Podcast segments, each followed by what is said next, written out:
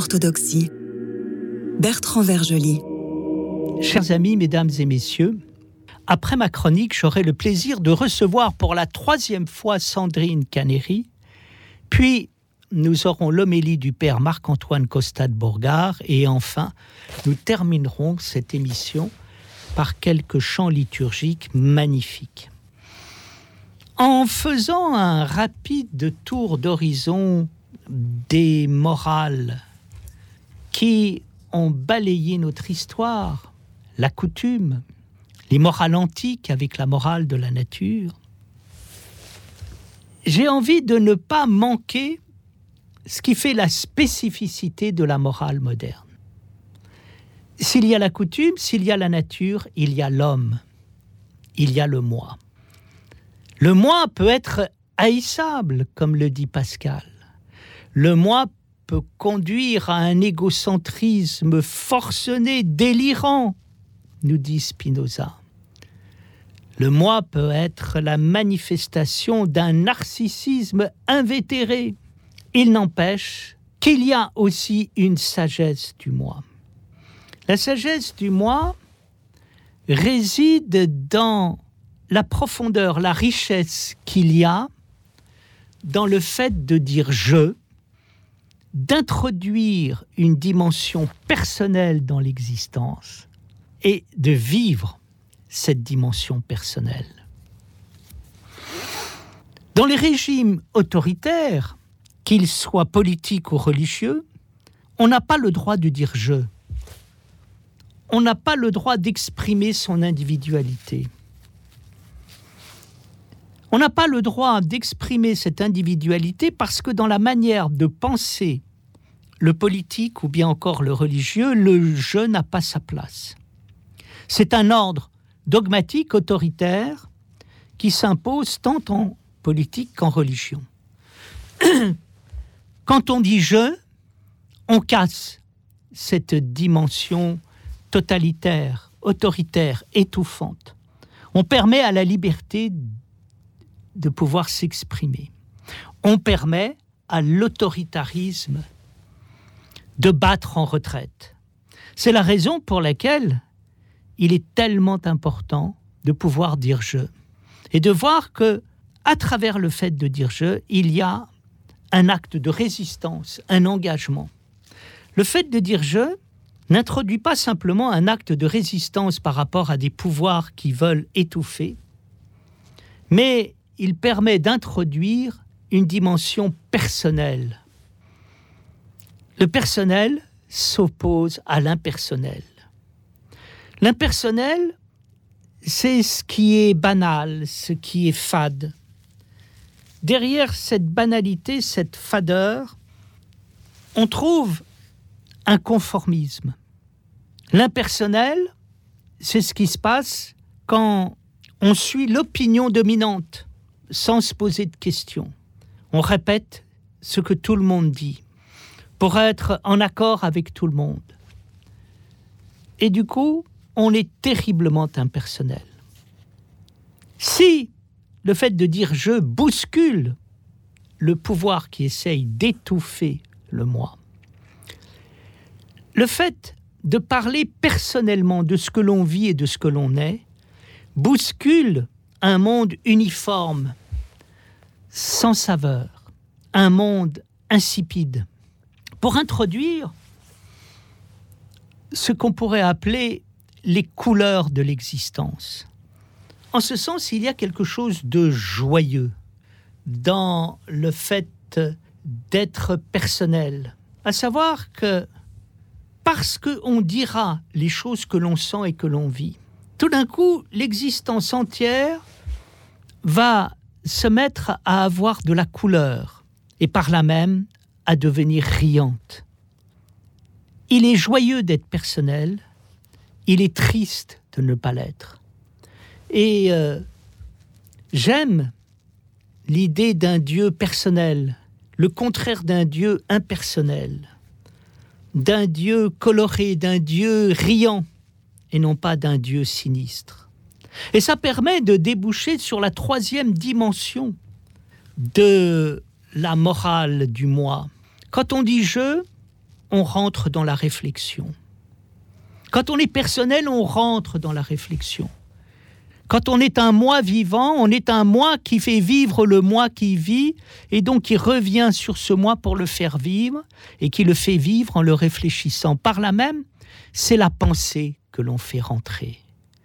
Et on comprend ainsi la relation qui peut y avoir entre la réalité et la pensée. Penser et être, c'est le même, dit Parménide. La pensée et la vie sont inséparables, dit Aristote. Quand je dis je, je suis à la fois dans le moi vivant et le moi pensant. Et il y a un moi pensant parce qu'il y a un moi vivant et parce qu'il y a un moi vivant, il y a un moi pensant. Par là même, quand je dis je, je fais rentrer l'esprit à l'intérieur du monde. Tout l'importance du Dieu personnel, qui est un Dieu spirituel et non pas une projection du moi et de l'ego. Les morales modernes, tout en intégrant le sens de la coutume ou bien encore de la nature, sont des morales du moi. Et cette morale du moi est d'une extraordinaire originalité, d'une originalité telle qu'on n'a pas fini de l'épuiser. Chers amis, mesdames et messieurs, j'ai le plaisir et l'honneur pour la troisième fois de recevoir Sandrine Canéry qui enseigne à l'Institut Saint-Serge l'exégèse du Nouveau Testament ainsi que les sources juives de la pensée patristique. Chère Sandrine, vous nous avez parlé la dernière fois de la tradition juive et la tradition chrétienne grecque patristique Comment rencontre-t-elle le judaïsme et comment la rencontrez-vous vous-même? Mhm. C'est une très bonne question. Euh, merci de, cette invitation de nouveau. Euh, la tradition grecque est plus familière pour nous, occidentaux, ici en tout cas en France. Elle est plus familière parce que la, langue grecque est déjà plus familière. Nous avons beaucoup de mots en commun euh, et vous, vous, êtes bien placé pour le savoir. bon, mais comme moi, j'ai commencé par euh, la tradition hébraïque, elle, ne, elle ne m'était pas aussi familière que ça, parce que j'avais plongé pendant dix ans presque uniquement dans cette tradition hébraïque. Donc il a fallu que je m'extrais de cette, euh, de cette pensée orientale tout à fait euh, majeure et que je re-rentre dans la tradition grecque. Donc j'ai évidemment commencé à apprendre la langue aussi. et ensuite, petit à petit, il a fallu du temps. j'ai compris que ça n'était pas si loin que ça. C'est-à-dire, au départ, euh, je, me suis plongée dans ce grec et dans ce monde grec et dans les pères grecs. Et petit à petit, je me suis dit, mais finalement, ils sont pas si loin du tout de nos chers rabbis. Alors, comment j'ai compris ça? Eh bien, je l'ai compris euh, en suivant un cours à Jérusalem avec une sœur catholique extraordinaire, qui vient d'ailleurs d'écrire un livre que je, je recommande à tout le monde, qui s'appelle Les Lumières du Shabbat cette sœur s'appelle Anne-Catherine Avril et elle faisait un cours et elle nous racontait euh, ce qui se passait dans la synagogue. Euh, et, elle nous faisait un cours sur les prières juives. Et elle disait, euh, dans la synagogue, eh bien, la, pensée des, des maîtres juifs, c'est de dire que celui qui n'a pas la synagogue pour mère n'a pas Dieu pour père. Et moi, mes oreilles, boum, boum, boum, j'appelle ça la stéréo ou le, binoculaire, euh, j'ai entendu Cyprien de Carthage. Euh, celui qui n'a pas l'Église pour mère n'a pas Dieu pour père. Et donc je me suis dit, ah mais il y a quand même des ponts. Et donc, à partir de là, elle m'a mis sur une piste depuis 25 ans que je, n'ai jamais oubliée, et je la remercie encore, euh, parce que j'ai découvert petit à petit à quel point nos chers pères de l'Église sont héritiers et des héritiers beaucoup plus directs que ce qu'on croit euh, de nos chers rabbins euh, des premiers temps. même ceux qui ne connaissaient pas l'hébreu. Et donc c'est très étrange parce qu'il y a encore des mystères qui demeurent.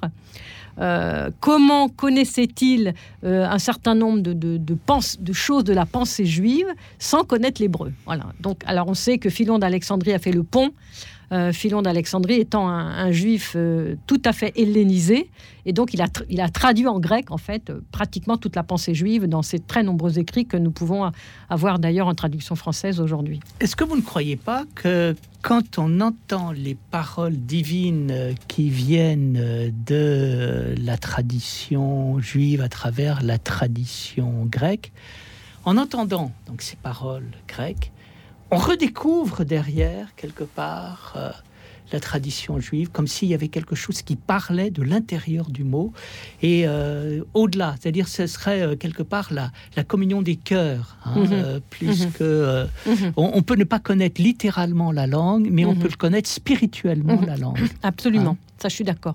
Alors, il faut savoir une chose, et peut-être qu'on n'en a pas assez parlé, euh, c'est que euh, pour entrer dans la Bible, parce que la Bible est un texte difficile, il nous faut apprendre la langue de Dieu. Or, Dieu, il parle aussi bien l'hébreu que le grec, on pourrait dire. D'accord? Et donc, et donc en, en s'appropriant le texte de la Bible, comme on fait les saints-pères, et les saints-pères, c'est là où ils se ressemblent aux rabbins comme deux gouttes d'eau, c'est qu'ils ont mangé de la Bible, comme moi j'ai essayé de le faire euh, depuis plus de 30 ans. Et, donc c'est ça qui... Et en mangeant de cette Bible, en, la digérant... En eh la menduquant. Voilà, en la menduquant, eh bien, on, on quand on parle, ben, on parle comme elle, parce qu'on a, on a appris sa langue. Est-ce qu'il y a un père de l'Église qui est plus particulièrement proche de la tradition juive? Alors, il y en a deux, un grec et un latin. Ah. Alors, le premier, c'est Origène, Hmm. Euh, qui euh, aurait appris l'hébreu et qui, en tout cas, a, fait des comparaisons. Il a fait ce qu'on appelle les exaples. Donc, il a fait des comparaisons entre tous les différents textes de la Bible, les différentes Bibles grecques, la Bible hébraïque, euh, les d'autres Bibles, etc. Enfin, il a, il a passé sa vie pendant sa vie entière à faire que de la Bible. Un génie, un vrai génie. Ah euh, et lui, donc, il se renseignait auprès des rabbins parce qu'il ne comprenait pas le texte. Donc, euh, quand on dit qu'on comprend la Bible, voilà, il faut être un peu plus modeste parce que si un grand génie comme lui dit qu'il comprend pas et qu'il va chercher ailleurs, c'est que c'est qu'il y a vraiment des difficultés. Et à chaque fois qu'il se, cogne sur une difficulté, il dit Je suis allé voir mon maître hébreu et je, lui ai posé la question parce que je comprenais pas. Donc, c'est intéressant. Et puis, il y a Jérôme du côté latin qui, lui, a tellement appris l'hébreu qu'il a traduit la mhm. Bible hébraïque en latin. Euh, et qu'il s'est aussi inspiré beaucoup d'Origène. Et nous pouvons même voir, par exemple, chez, chez Jérôme, dans son commentaire sur Jonas, euh, sans qu'il ne cite sa source, euh, ce que nous, universitaires, ne faisons jamais, il, il, retranscrit littéralement un midrash sur Jonas, littéralement dans son commentaire sur Jonas, il le retranscrit en latin, alors qu'il l'a pris probablement chez Origène en grec, qui lui-même l'avait pris des rabbins. Donc, finalement, là, quelque part, par ces deux pères, l'Église a hérité aussi de cette grande pensée juive, euh, et non seulement par ces deux pères, mais j'ai remarqué, même chez Jean Chrysostome, même chez Basile, euh, même chez d'autres qui ne connaissaient pas l'hébreu, ils font des, remarques sur l'hébreu. Donc ça veut dire qu'ils se renseignent. Donc ça veut dire qu'ils s'intéressent. Donc ça veut dire qu'un vrai amoureux de la Bible, il, regarde tout, de tous les côtés, même s'il ne connaît pas nécessairement la langue. Mais moi, je regarde la, Bible syriaque. Voilà, on, va voir un peu plus loin que simplement le bout de son nez, quoi. Donc il y a une sorte de mariage qui se fait tout à fait étonnant, c'est-à-dire que au fond, euh, les Grecs refabriquent la tradition hébraïque et euh, lui permettent d'exister en existant eux-mêmes. Et grâce à elle, ils existent. Donc il y a cette filiation. Qui absolument, se fait, euh, absolument. Et il y a toute une dans, dans l'histoire de la pensée juive, il y a toute une réflexion sur euh, comment dire la Torah en grec. Alors, et en fait, et en fait, ce sont les Hébreux qui l'ont fait en premier, puisque c'est ceux eux qui ont traduit cette Bible hébraïque en, en, grec. Donc, comment on traduit en grec? Et le Talmud dit que la seule langue autorisée de, la, de la Torah et de la Bible pour être traduite, c'est le grec. C'est le Talmud qui le dit. Vous voyez, là, vous, vous mm. donnez, euh, grâce à votre éclairage, au fond, euh, un aperçu nouveau sur ce qu'on appelle le judéo-christianisme, et on le voit souvent à travers la morale et euh, malheureusement l'horrible tradition de la culpabilité et tout, alors que vous nous montrez bien autre chose. C'est la saveur de la langue mm. qui unit mm. l'un et l'autre.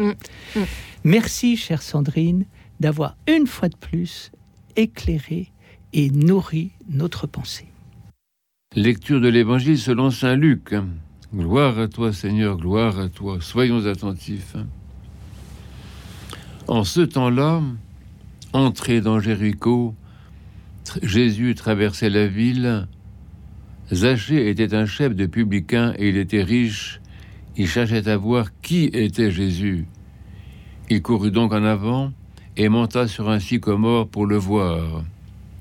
Arrivé à cet endroit, Jésus leva les yeux et lui dit Zachée, descends vite, car il faut qu'aujourd'hui je loge chez toi. Et vite Zachée descendit et reçut Jésus avec joie. En voyant cela, tous murmuraient et disaient Il est allé loger chez un homme pécheur.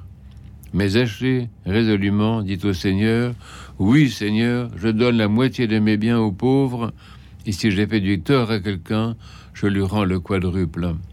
Et Jésus lui dit Aujourd'hui, cette maison a reçu le salut, parce que cet homme-là est également un fils d'Abraham, et parce que le Fils de l'homme est venu chercher et sauver ce qui était perdu. Gloire à toi, Seigneur, gloire à toi. Les paroles successives ou péricopes que nous entendons et écoutons en ce temps qui suit la glorieuse théophanie attirent l'attention de notre cœur non seulement vers le Fils unique engendré du Père qui s'est manifesté sur les bords du Jourdain, mais encore vers l'Esprit dont les signes sont le souffle qui porte la colombe en son vol et enveloppe les personnes, et l'eau qui ruisselle, inonde et mouille entièrement. Nous reconnaissons le Fils unique et Verbe de Dieu en Jésus, qui dans l'épisode de ce jour traverse la ville de Jéricho. Une détermination l'habite dans sa marche, celle de faire la volonté du Père. Il est poussé par l'Esprit. Jésus, Sauveur, loin de l'Esprit du Père, immergé dans cet Esprit, de toute prééternité et inondé par lui, Jésus pneumatophore est habité par l'Esprit et animé par lui, à son tour, il ruisselle de l'Esprit sur tout son entourage. Tout ce qu'il fait ou dit, il le fait et le dit dans la puissance du Paraclet. Il traverse la ville, il lève les yeux, il dit, et ses paroles expriment l'urgence de sa mission charismatique. Il faut, dit-il, que je demeure chez toi. L'Esprit le presse de faire la volonté du Père parce qu'il est venu chercher et sauver ce qui était perdu. On ne glorifiera jamais assez la coïncidence du Verbe et de l'Esprit. On ne louera jamais assez le Fils porteur et source seconde de l'Esprit du Père comme l'enseignent les saints Grégoire de Chypre et Grégoire de Thessalonique. Et nous voyons également l'Esprit agir en l'homme. Aujourd'hui, nous faisons mémoire de Saint Maxime le Confesseur qui souligne la synergie des volontés divines et humaines, des énergies incréées et créées, des deux libertés, celle de Dieu et celle de l'homme. Zachée est l'homme qui, en toute liberté, en toute libre volonté, cherche à voir Jésus. L'Esprit anime en lui cette volonté. Il court vers le Seigneur. Il est résolu et déterminé, dit l'évangéliste. Il grimpe dans les hauteurs pour le voir. Il l'accueille chez lui avec joie. Il partage ses biens avec les pauvres et se réconcilie avec ceux qu'il a pu offenser. Zachée, le juste, dit son nom hébreu, est le croyant qu'anime l'esprit. Zachée, pneumatophore, rencontre le Fils de l'homme et Fils de Dieu, porteur de l'Esprit du Père, et porté par lui jusqu'à l'homme. Sa quête de Jésus procède de l'Esprit. Sa course est animée par lui. Son agilité est charismatique. Son accueil témoigne de la grâce. Sa joie procède de l'Esprit comme son aumône et son amour de la paix. Admirable est cette rencontre divino-humaine provoquée par l'Esprit qui conduit le Fils de l'homme vers l'homme pour le sauver. Elle illustre toute la foi rappelée par les saints conciles œcuméniques. La vie dans le Christ est la communion des personnes divines et humaines. Elle est l'union totale et sans confusion des natures elle est l'expérience de la divino-humanité par le Saint-Esprit. Car c'est celui-ci qui, issu et jailli du Père, accomplit l'union du divin et de l'humain dans le sein de la Vierge d'abord et dans la rencontre mystique ensuite de chaque personne créée, mue par lui. L'esprit, dit Saint Cassien, est celui qui libère la liberté en l'homme. Il affranchit la liberté qu'il a créée pour qu'elle rejoigne la liberté divine. Ainsi, l'évangile que nous avons entendu en ce jour rapporte à son tour une authentique théophanie, une manifestation de l'Esprit qui est Dieu et qui agit dans le Fils unique engendré comme en l'être humain pour que s'accomplisse la volonté du Père qui est que tous soient sauvés et parviennent à la connaissance parfaite de la vérité. Simultanément, nous percevons que tout le sens du carême pascal est révélé ici.